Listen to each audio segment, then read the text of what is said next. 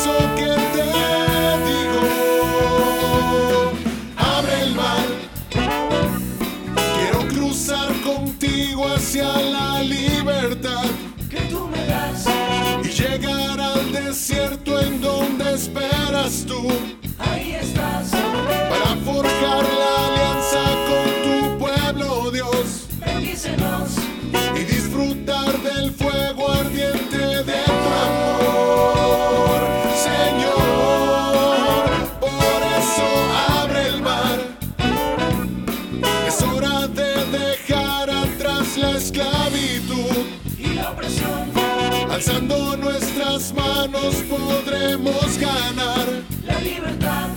Junto con los amigos poder enfrentar la adversidad y festejar cantando nuestro triunfo.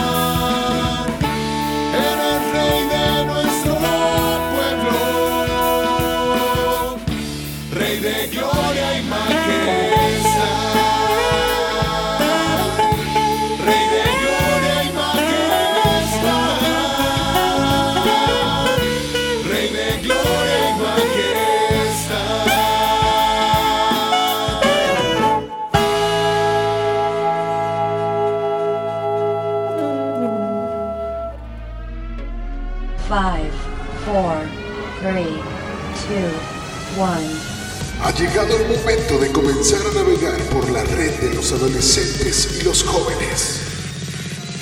Arrancamos con este momento para conectarnos en un solo cuerpo y un solo espíritu. Compartiremos contigo nuestro amor por Jesucristo y su iglesia. Tú eres parte de esta juventud y eres nuestro mejor invitado.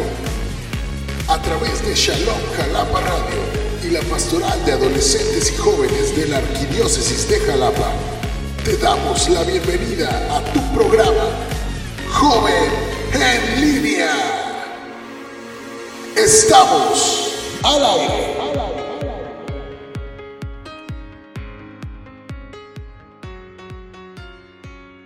Aquí estoy, llévame donde tú quieras, mi Señor.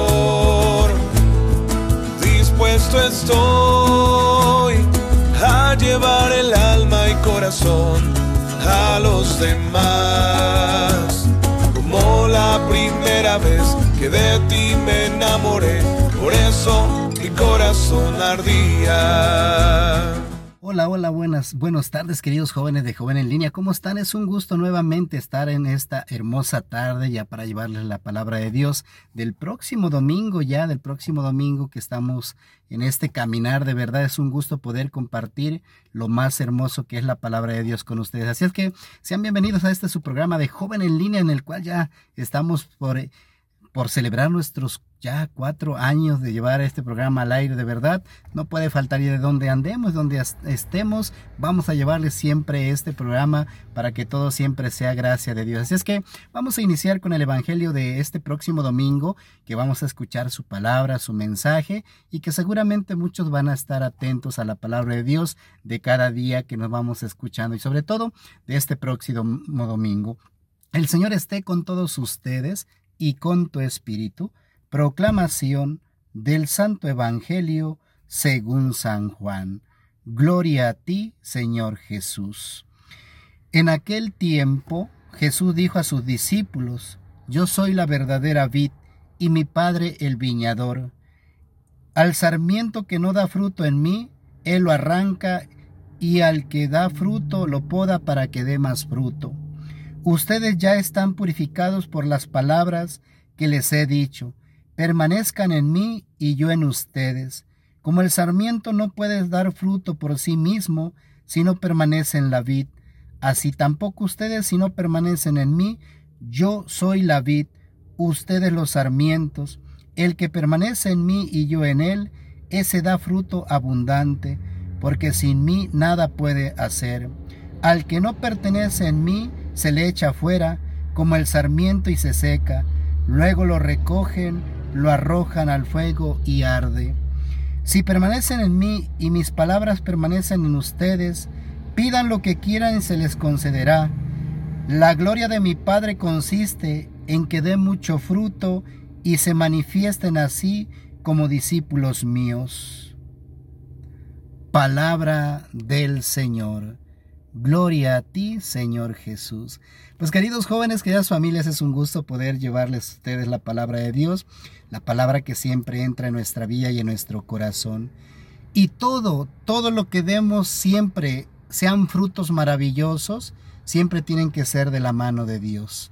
Porque quien permanece en su amor, quien permanece en él, dice Jesús, va a dar muchos frutos. Yo soy la vid, yo soy la vid verdadera quien de verdad está al lado de Jesús, queridos jóvenes, quien de verdad camina en la presencia de Jesús, se van a conocer sus frutos, se va a conocer todo aquello que va dando. Y hoy no es la excepción al escuchar la palabra de Dios. La palabra de Dios nos dice Jesús en su palabra en este domingo que Él es la vid verdadera. El que está con Él siempre va a dar frutos buenos y frutos en abundancia. Y aquí la pregunta sería, queridos jóvenes, nosotros que estamos en grupos y movimientos, que estamos en un caminar, que estamos como iglesia, que somos sacerdotes, religiosas, que estamos comprometidos con Dios, ¿qué frutos de verdad estamos dando en nuestra iglesia? A pesar de la pandemia, a pesar de las situaciones que podemos vivir, preguntarnos, ¿qué frutos estoy dando? ¿Por qué? Porque si soy realmente ese, ese, ese, ese fruto de Jesús, que todos los días escucho su palabra, su mensaje, que siempre estoy con Él en todo momento, pues los frutos deberían ser maravillosos para el caminar como vida cristiana. Pues hoy, dice Jesús, yo soy el fruto, yo soy la vid, y quien está conmigo siempre va a dar frutos buenos. Pues te lo dejo de tarea para que en esta semana que vamos a vivir este Evangelio del próximo domingo, descubramos cuáles son esos frutos maravillosos que el Señor nos ha regalado y los tenemos que poner a la orden a los demás para que esos frutos permanezcan para siempre. Que Dios me los bendiga hoy en esta hermosa tarde de este jueves y que la palabra de Dios haga eco en su vida y en su corazón. Así es que vamos a continuar con nuestro programa de Joven en línea. Cuídate mucho, un fuerte abrazo. Síguenos en nuestras redes sociales, en Instagram y en Facebook, PJ Jalapa. Aquí estoy, llévame donde tú quieras, mi Señor. Dispuesto estoy llevar el alma y corazón a los demás. Como la primera vez que de ti me enamoré, por eso mi corazón ardía. Hola, muy buenas tardes, bienvenidos a un programa más de Joven en Línea. En esta sección de Para ser santos, yo les voy a hablar sobre una santa y es Santa Catalina de Siena. Les voy a platicar un poquito de su vida y cómo es que pues llegó a ser pues santa, ¿no? Bueno, ella este desde muy pequeña tuvo como que esos instintos del llamado de Jesús. A sus a sus cinco o seis años aproximadamente tuvo como que su primer encuentro o su primera vivencia en lo tuvo pues como que sus primeros encuentros su primer como les decía su primer llamado y es ahí donde se da cuenta o pues sí es la primera instancia donde se da cuenta que ella lo que quería era consagrar su vida pero bueno cómo era ella era una niña muy alegre que le gustaba mucho convivir con las personas le gustaba todo lo que era pues eh, lo familiar, el círculo familiar, era muy amigable, muy amable, muy platicadora. Y entonces ella desde esa edad, como les decía, desde muy temprana edad, pues era una, una niña literal, pues ella decide, ¿no? O siente ese llamado hacia, hacia, la, vid hacia la vida consagrada. Después de ese tiempo, ese transcurso y esas, esas cuestiones, pues ella eh, como que se aleja un poco de, de la vida eh, pues mundana, ¿no? Y, y, se basa más a lo que a lo que ella pues creía que era correcto en ese eh, para seguir el camino o su llamado. Pero cuando tenía alrededor de 12, 13 años, pues en, en aquella época, a esa edad, pues era como que eh, ideal o, o, las, o los papás de, las personas de esas edades, pues les buscaban como que pues ya eh, formar matrimonio, ¿no? Ella tenía una hermana que era mayor que ella y ella ya se había casado. Entonces, su mamá creía, la mamá de, Santa Catalina, creía que pues era el caminar de cualquier, de cualquier mujer, ¿no? Que era como que, pues, el matrimonio, ¿no? Entonces, pues, su mamá como que la empieza como a preparar para esa circunstancia y eso, pero ella como que eh, nota un rechazo, eh, este, de, de, Catalina porque obviamente pues ella siempre fue muy firme en lo que quería, siempre tuvo como que muy, muy, muy firme su, su decisión, su vocación principalmente, ¿no? Porque eh, no todos sabemos cuál es nuestra vocación en esta, en esta vida, ¿no? Entonces ella desde muy pequeña la tuvo y siempre estuvo muy firme en eso. Y entonces, bueno, su mamá como que insistía en, en pues llevarla al camino del matrimonio, pero pues se dio cuenta que a lo mejor pues eso no era para, para ella, ¿no? Y que no todas las personas o no todos este, tenemos como que la misma vocación. Entonces, bueno, eh, de, dejó de lado eso, pero su hermana mayor la empezó como que a inculcar en el ámbito mundano, ¿no? Entonces se empezó a alejar un poco de la vida, de la vida consagrada y empezó pues a lo que pues a, a, a cierta edad pues a todo mundo, a todo mundo nos pasa, ¿no? A lo mejor queremos eh, vestirnos bien, queremos arreglarnos bien, queremos vernos bien, a lo mejor no para gustarle eh, ciertamente a, una persona, pero sí para sentirte bien contigo misma, ¿no? Entonces es por eso que, Catalina se empieza a alejar un poco porque su hermana como que la involucra en ese, en ese aspecto de que, bueno, eh, te tienes que arreglar, te tienes que vestir bien, te tienes que ver bien y se aleja, pero después de, unos años Catalina eh, pues regresa a lo que a lo que tenía en un inicio, regresas a su a su fe, a su vocación y continúa así, se mete a este pues con unas con unas hermanas y ahí hace como que pues su formación, ¿no? Tuvo una una vida pues llena de quizá no de, no de, eh, de prejuicios, pero sí como que fue muy, pues muy señalada, ¿no? Porque no todas esas personas pues creían que, que era como que lo correcto en, ese, en, ese, en esa época. Pero bueno, eh, Catalina luchó, luchó siempre, siempre fue muy firme, siempre fue muy fiel a, a, lo que ella quería, siempre fue muy fiel a su vocación, siempre estaba en comunicación, en comunicación con Jesús, eso, yo creo que es una parte fundamental mmm, de, de, ella, porque siempre estuvo en cercanía, desde el primer instante que tuvo ese acercamiento, desde ahí, ella siempre tenía ese, esa, pues no, pues esa plática íntima, ¿no? Hacia con Dios, hacia con Jesús, y pues, pues no lo dejó, no lo dejó de largo, no lo pasó de largo, y hasta en sus últimos días eh, honró siempre, siempre a Jesús, honró siempre el haberlo seguido, honró siempre, este, eh, como, como ella lo decía, en, ah, porque ella le gustaba escribir, escribía muchas cartas, de hecho hay un libro que en este momento no recuerdo cómo se llama, donde están eh, cartas que ella escribió de todas sus vivencias, de todo lo que ella le pasaba, de todo lo que, lo que vivía eh, estando en una vida consagrada y como ella lo, lo decía en un, en un escrito, ¿no? O sea, ella nunca se imaginó verse casada con ninguna otra persona que no fuera que no fuera Jesús, ¿no? Entonces, pues es algo increíble eh, ver como una persona a lo mejor tan pequeña, eh, pues tiene una decisión tan tan grande, tan tan drástica que a lo mejor muchos de nosotros decimos, pues no, o sea, como que sí le pensamos, ¿no? De, de que sí o no, o será o no será. Y ella no, ella siempre fue muy firme, eh, su fe fue muy, muy, muy fuerte y siempre, siempre quiso seguir el camino, el camino de Jesús.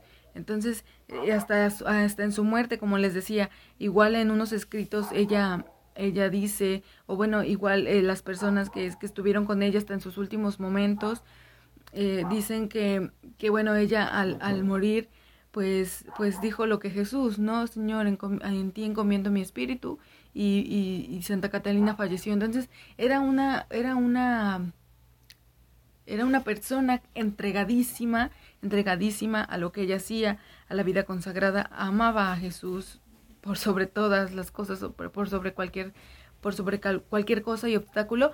Y entonces era algo increíble el ver el ver eh, o es algo increíble el leer. Y cuando yo lo estaba cuando estaba leyendo estas este este relato que les estoy pues platicando no a lo mejor muy brevemente yo decía o sea wow no o sea como desde muy pequeña eh, tuvo esa firmeza de decir quiero seguir a Jesús para siempre o sea no no quiero seguirlo hoy y mañana no y ya no quiero seguirlo para siempre o sea quiero casarme con Jesús, quiero ser la esposa de Jesús, ¿no? Entonces es algo muy, muy fuerte que yo leía y decía, en serio, o sea, en verdad, qué fe tan grande, o sea, sí, yo tengo fe, tú tienes fe, pero una fe así de inmensa como para drásticamente decir, me voy a consagrar a Jesús, creo que es algo que debemos de meditar mucho, ¿no? Y pensar si realmente queremos eso en nuestras vidas, si realmente eh, queremos ser como Santa Catalina, ¿no? Y bueno, se festeja hoy 29 de, de, abril, se festeja Santa Catalina, entonces,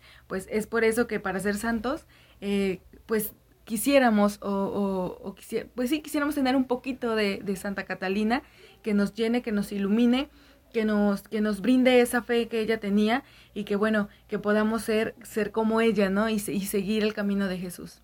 Bueno, yo me despido. Recuerden que Jesús es el camino, la verdad y la vida. Esto es Joven en línea.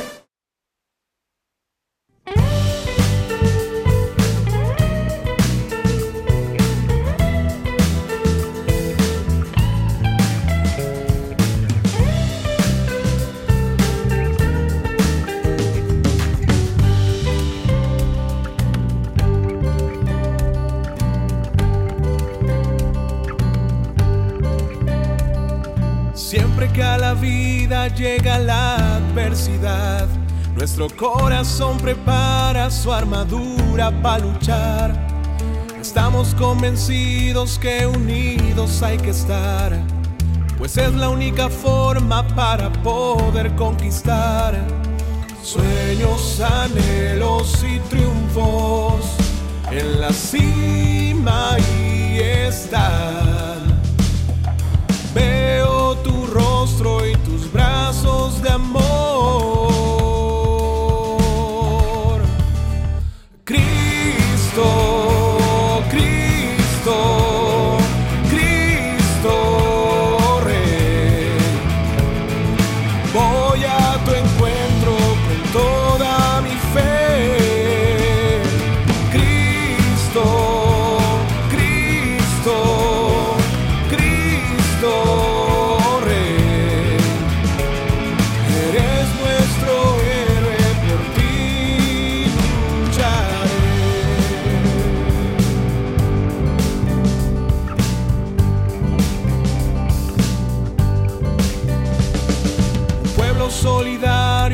Que tú quieres, Señor.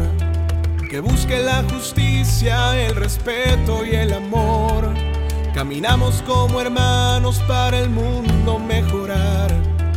Contigo a la cabeza todo se puede alcanzar. Sueños, anhelos y triunfos en la cima y están. Rostro y tus brazos de amor.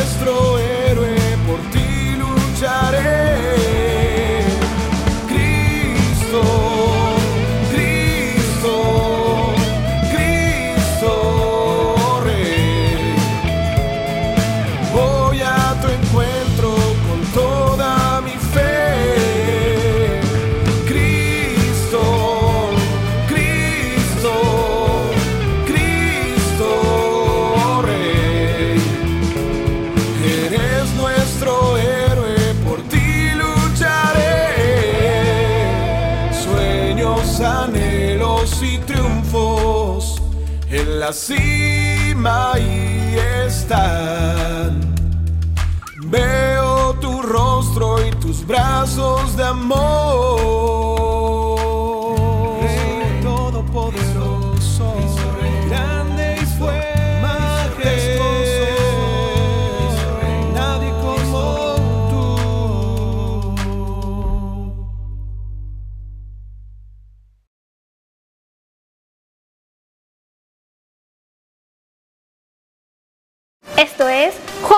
Aquí estoy, llévame donde tú quieras, mi Señor.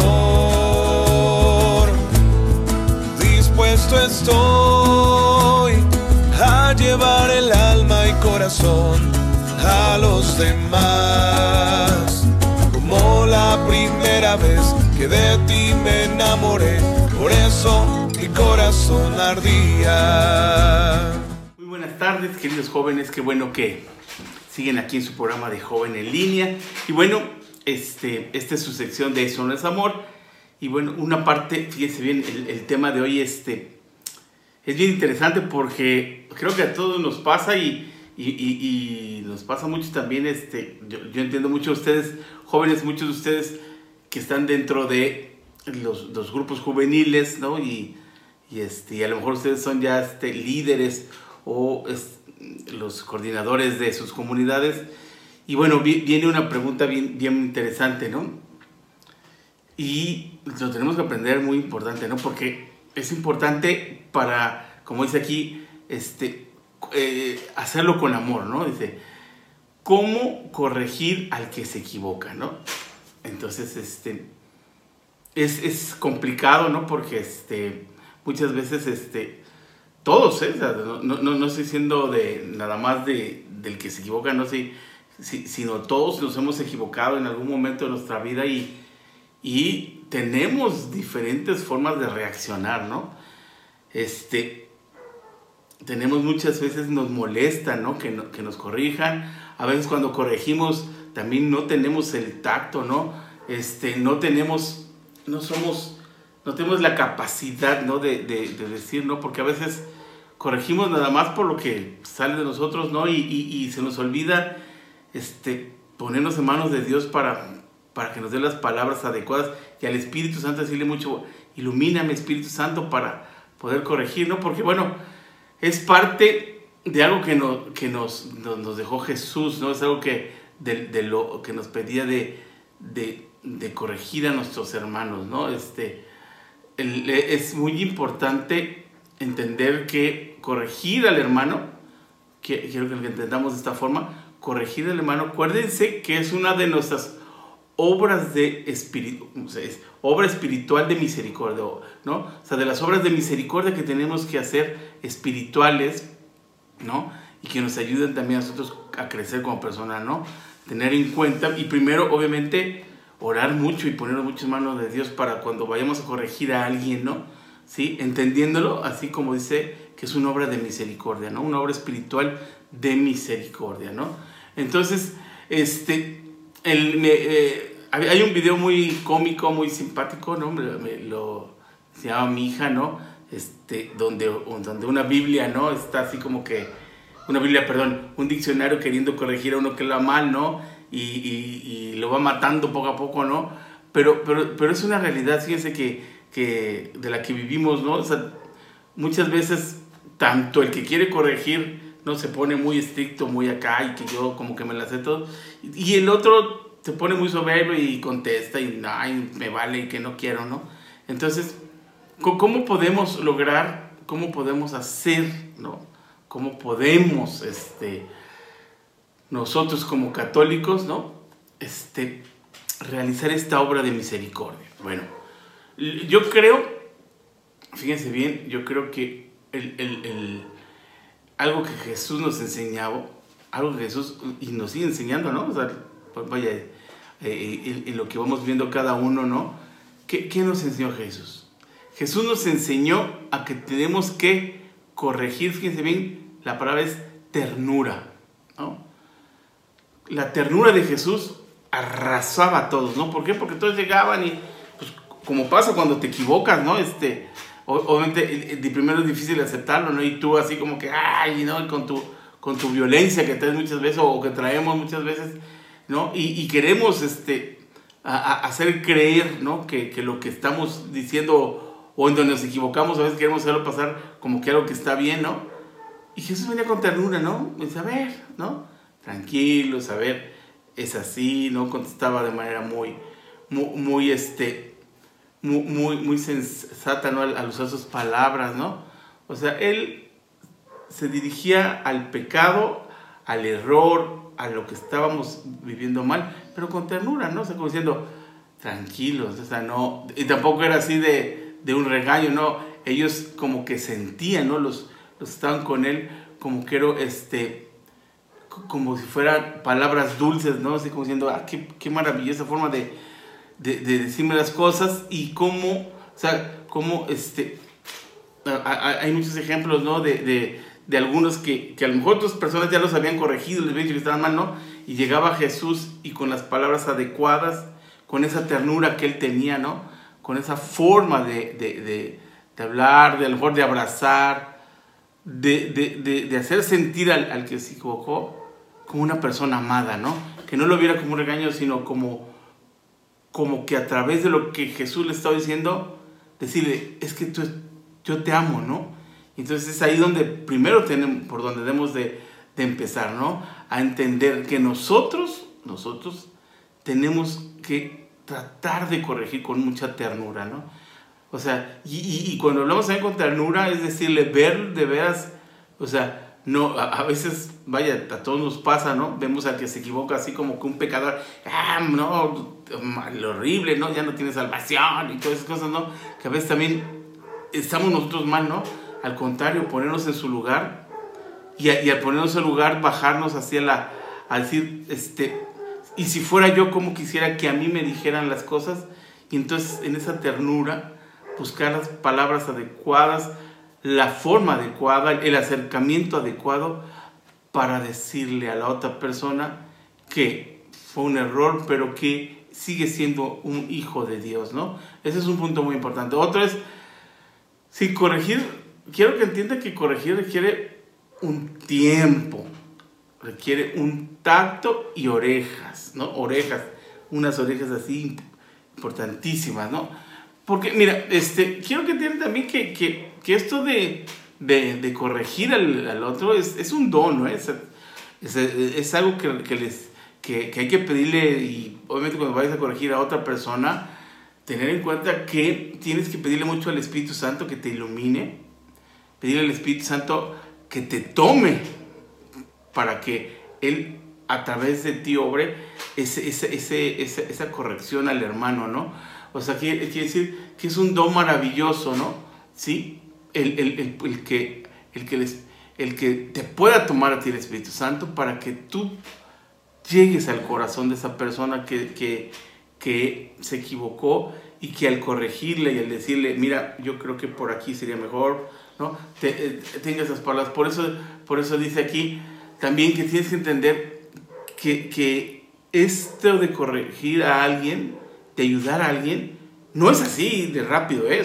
Tampoco creas que va a ser mágico que este, muchas personas, a mí me ha tocado vivir algunas experiencias con algunos muchachos, ¿no? Este, que, amigos, ¿no? Que, que, que, me, que me han pedido ayuda o que yo he visto es, que a lo mejor han, eh, eh, lo que están haciendo no es lo correcto, ¿no?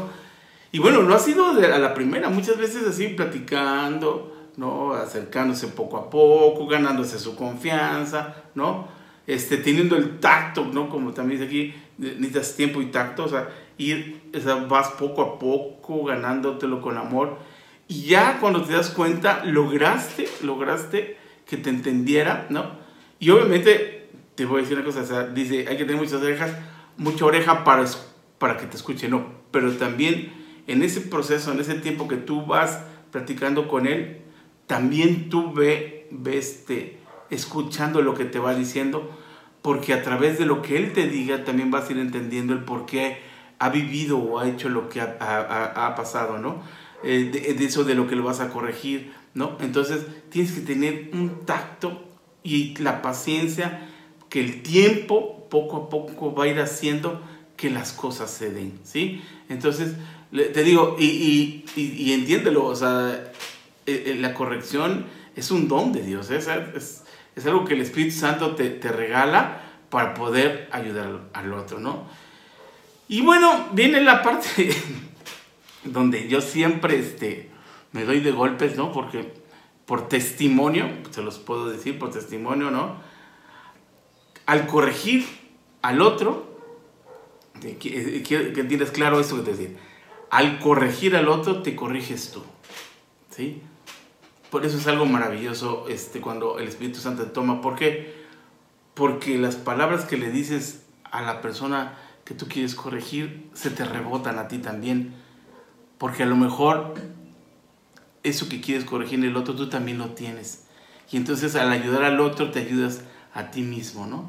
Entonces, y, y, es muy claro, o sea, por, eso cuando tú entras en este camino de, de, de querer ayudar a otro, o sea, entiende que al ayudar al otro te vas a ayudar tú mismo, ¿no? Es un camino hacia la santidad, ¿no? O sea, ¿por qué? Porque tú ayudas al otro, lo, lo, ayudas a ser más, un, un, hombre más santo, ¿no? Y después también te ayudas tú a ser más santo, ¿no? Entonces, e, e, eso es lo, lo, más hermoso de este, de este corregir, ¿no? Y, y, de, y también dejarte corregir cuando, cuando sea el caso, ¿no? Pero por eso tenemos que tener y mucho la luz del Espíritu Santo para, para hacer esto, ¿no? Y, y, sobre, y sobre todo, quiero que entiendas esto, no nos estresemos, no te estreses cuando quieras corregir a alguien y que quieras hacerlo, ¿no? Y, y que no lo ha hecho y que no, porque, ¿no? O sea, porque a veces cuando, cuando queremos este, ayudar a otra persona, lo que pasa también, a veces este, no, no nos estresamos y a veces también, o, o, o el problema que está viviendo nos lo cargamos y queremos nosotros, no, no, no, no quiero que entiendas ubicar siempre las cosas bien en su lugar, que cuando vas a ayudar a alguien, como te decía hace sí, a lo mejor es algo que tú tienes y que al ayudarlo a él te ayudas tú, pero no es para que te estreses, ni para que no duermas, ni para que andes todo preocupado por la, situación que está pasando a la otra persona. No. Todo quiero que lo entendamos, como dice este, este, en Lucas 19, ¿no? En Lucas 19 creo que del 41 al 44, ¿no? Este, todo hay que dejarlo en las manos de Dios y hacerlo en paz. Te tiene que llevar a la paz, ¿no? O sea, entonces, el, eh, aquí lo importante que quiero que entiendas es decir, este, el ayudar al otro es en paz, es en amor. Por eso le decíamos este, en, en, en el primer punto, ¿no? O sea, por eso tenemos que llegar con esa ternura, con ese amor, con esa paciencia, ¿no? Porque si nosotros lo hacemos de esa manera, entonces obviamente no nos vamos a estresar, ¿no? No, no nos vamos a cargar, ¿no? Las, porque a veces hay personas, muchos, muchos amigos que, eh, que, que, conmigo caminaban, ¿no? Y que, que, eran coordinadores de, de, de los grupos, ¿no? Y, y, a veces tú los veías ahí todos bien mal, porque no, es que aquel, y, y estaban sufriendo lo del otro, pero se estaban este, estresando, ¿no? Por lo otro. No, no, no, no, no. Entendamos que este camino de corrección mutua es de paz, es de tranquilidad, ¿no? Es, es de irnos amando, comprendiendo, entendiendo, iluminando uno a, unos a otros, ¿no? En este caminar, porque como te decía al principio, también en ese camino de corrección que tú puedes hacer hacia el otro, entiende que también tienes que aprender a que te corrijan a ti, ¿no? Entonces, pues con eso terminamos este, el, la sección de hoy, ¿no? Entonces, este, espero que les, que les haya servido, que les, que les, que les ayude un poco en, su caminar a veces de, de, de, la vida, ¿no? En nuestro caminar aquí dentro de la iglesia, ¿no? Y que bueno, este, más que nada, nos ayude, como, como, como yo, le, yo le decía también hace ratito, ¿no? A que empecemos a ser santos, ¿no? O sea, acuérdense que nuestro caminar por este mundo es buscar la santidad, ¿no? Buscar la santidad y la santidad la vamos a lograr también, como decíamos ahorita, ¿no? A través de la corrección mutua unos a otros, ¿no? Y donde a través de esa corrección vayamos encontrando el amor y principalmente el amor de Dios en nuestras vidas. Y bueno, con esto terminamos la sección de Eso no es amor. Y este, seguimos, seguimos el programa Joven en línea. Y los dejo con Exxon en Para Santos. Nos vemos. Recuerda, tenemos una cita todos los jueves en punto de las 5 de la tarde por Shalom Jalapa Radio. Aquí estoy, llévame donde tú quieras, mi Señor. Dispuesto estoy a llevar el alma y corazón a los demás. Como la primera vez que de ti me enamoré, por eso corazón ardía. Continuamos con Joven en línea, mi nombre es Edson Muñoz y en esta tarde estaré compartiendo contigo la sección de Para ser santo. Hoy quiero compartir contigo algo muy importante. En el programa anterior, en esta misma sección, hablamos de una iglesia en salida, ¿sí? Y que es algo que nos ha exhortado tanto el Papa Francisco. También tenemos que tener en cuenta que esta sección, en esta ocasión, está iluminada por la Evangelium Gaudium, la alegría del Evangelio, una exhortación apostólica que nos hace el Papa Francisco para que realmente vayamos entendiendo nuestra misma evangelización, así como lo hace en varias exhortaciones apostólicas. Y en esta ocasión quiero compartir contigo también una parte importante, que es la pastoral en conversión. Ya hablábamos de una iglesia en salida. Ahora es importante entender que todas las comunidades, y lo dice el Papa Francisco, en verdad espero que todas las comunidades procuren poner los medios necesarios para avanzar en un camino de una conversión pastoral y misionera, que no puede dejar las cosas como están. Y eso lo tenemos que ir viviendo ahorita. Por eso, cuando hablamos de una pastoral en conversión de las comunidades, es el trabajo pastoral. Acabamos de pasar el domingo del buen pastor y como nosotros reconocemos al buen pastor, ¿a quién? A Jesús es importante también ir reconociendo los pastores que vamos teniendo y por eso hablamos de un trabajo pastoral. Es cierto que nosotros como adolescentes y jóvenes y la mayoría que estamos en este programa o lo estamos escuchando formamos parte de un grupo juvenil o en alguna ocasión formamos parte de un grupo juvenil, pero algunos que ya a lo mejor eh, somos jóvenes eh, laicos comprometidos, eh, ya más jóvenes adultos o ya decidimos una opción de vida, estamos en matrimonio, etcétera, o en un proceso de discernimiento vocacional, también tenemos que tener en cuenta estos aspectos de el trabajo en comunidad. Y a lo mejor algunos de nosotros ya estamos en algunas otras comunidades, en algunos otros movimientos eclesiales. Y esto, y, por eso me toco la cabeza, porque lo pienso mucho. Porque es importante esto que nos dice el Papa Francisco. Hablamos de una pastoral de conversión, pero también hablamos de esta conversión pastoral en nuestras comunidades, en hacer un trabajo en conjunto, en hacer un trabajo en iglesia, porque necesitamos también una conversión totalmente misionera. nos los dice el Papa Francisco, ya no nos sirve una simple administración. Constituyámonos realmente en todas las regiones de la tierra en un estado permanente de misión, de salida, de estar con el otro, de escuchar al otro. Creo que eso es muy importante y sobre todo si lo llevamos a los tiempos que estamos viviendo, tenemos que buscar esas estrategias, como ya lo hablábamos en el programa anterior. Y entonces, si estamos llamados a vivir en la santidad en estos tiempos, tenemos también que tener en cuenta que nuestra iglesia, nuestra comunidad, tiene que llevarse totalmente un proceso de renovación. ¿Sí? Por eso nos dice más adelante el Papa, citando al Papa Pablo VI, que nos invitó a ampliar el llamado a la renovación para expresar con fuerza que no se dirige solo a los individuos aislados, sino a la iglesia entera. Eso es importante. No solo podemos pensar en individuos aislados, sí queremos llegar a ellos, pero también queremos llegar a nuestra comunidad, a la iglesia.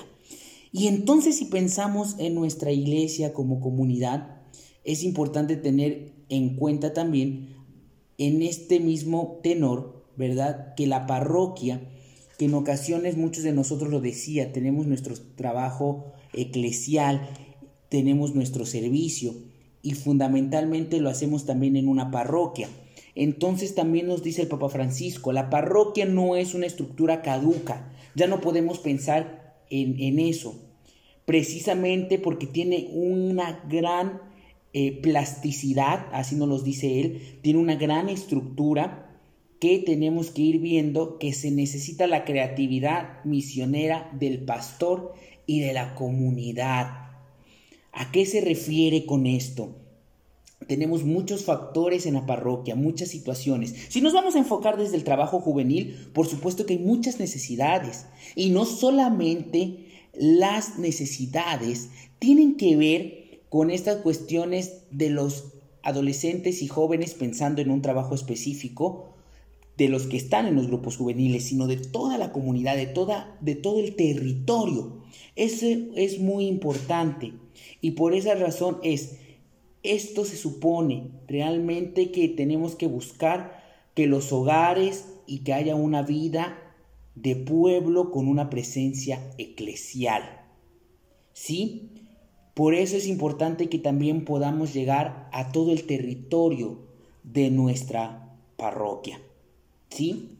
Y entonces en este sentido, tenemos que decir que en el mismo Concilio Vaticano II nos dice, presentó la conversión eclesial, la conversión como iglesia, como la apertura a una permanente reforma de sí por fidelidad a Jesucristo. Toda la renovación de la iglesia consiste esencialmente, lo repito, esencialmente en el aumento de la, de la fidelidad a su vocación.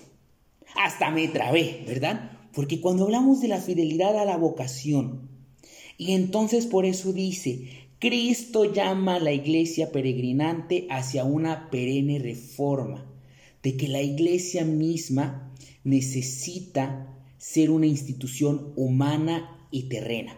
Y creo que tenemos que tener paciencia, no nos tenemos que desesperar, porque sabemos que no podemos postergar más la renovación en nuestra iglesia. Pero ojo, cuando hablamos de renovación en nuestra iglesia tenemos que tener en cuenta sobre todo aspectos que lo dice cada iglesia particular, que es la porción de la iglesia católica, bajo la guía de su obispo, de sus demás pastores, que está llamada a la conversión misionera, es el sujeto primario, el primer encuentro de la evangelización, al primero que tenemos que llegar, a nuestras iglesias particulares. Y a partir de ahí va a venir la renovación. A veces creemos en renovación y en reforma que vamos a reestructurar las ideas y vamos a cambiar. No, solamente son las formas. Las formas en las que vamos a llegar, nuestras estrategias para llegar al otro y realmente, realmente hablar de una conversión. Si hablamos que estamos en un proceso de conversión individual y que siempre vamos al encuentro con Cristo para renovarlo, también tenemos que buscar una renovación eclesial. Y entonces si lo traducimos a una renovación eclesial tenemos que pensar en nuestras comunidades y nos vamos desde lo simple a lo complejo, de lo particular y general, desde nuestra parroquia, nuestros grupos, nuestras comunidades y así lo vamos ampliando hasta hablar de esa gran iglesia que somos. Y bueno, eso es lo que quería compartir contigo. Son muchas ideas que podemos compartir, pero lo más importante es que busquemos esa renovación a la luz de la vida de Jesucristo, de nuestro pastor. Lo dije al principio, acabamos de reflexionar el Evangelio del Buen Pastor en este domingo de Pascua pasado, y entonces lo tenemos que seguir reflexionando en nuestra vida. Muchas gracias por haber estado en Joven en línea, porque de esta manera también estamos cerrando el programa de hoy. Recordemos que es jueves eucarístico, que nos podemos encontrar cara a cara con el gran amor, el buen pastor, y que sigamos también viendo estos lineamientos que nos llevan a buscar la santidad. Y esto fue Joven en línea. Joven, muchas gracias por escucharnos. Este fue tu programa Joven en línea nos vemos en la frecuencia de Radio Shalom. Hasta pronto. Esta fue una producción de la Pastoral Juvenil de Jalapa.